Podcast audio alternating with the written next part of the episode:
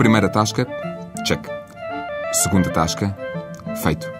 Terceira tasca, ok, venha à próxima. Quarta tasca, siga. Mais uma. Quinta tasca, feito. Não sei se aguento até à décima quarta. Vai ser assim, amanhã à tarde, nas ruas da Moraria, em Lisboa.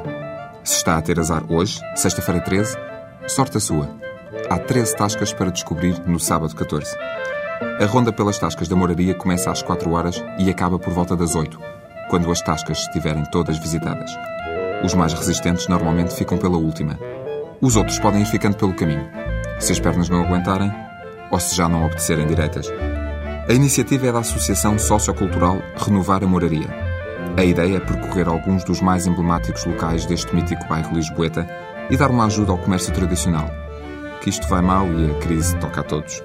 E de tasca em tasca, vão-se bebendo uns copo três, uns traçadinhos ou umas jerupigas, enquanto se pica uma salada de orelha ou uns pipis.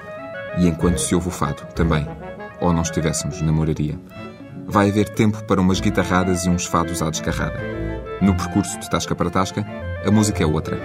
Um grupo de gaitas de foles marca o passo pelas ruas empedradas a caminho da paragem seguinte. Só tem de estar pelas quatro da tarde nos Amigos da Severa, na Rua do Capelão. Essa mesmo, a que é juncada de Rosmaninho, como manda a canção. Leva uma guitarra, um violino, uma flauta ou uns ferrinhos. Se não souber tocar, leva a voz, afinada ou desafinada. Leva as mãos para bater palmas e os pés para bailar. E para encontrar o caminho, mais direito ou mais torto, de regresso a casa.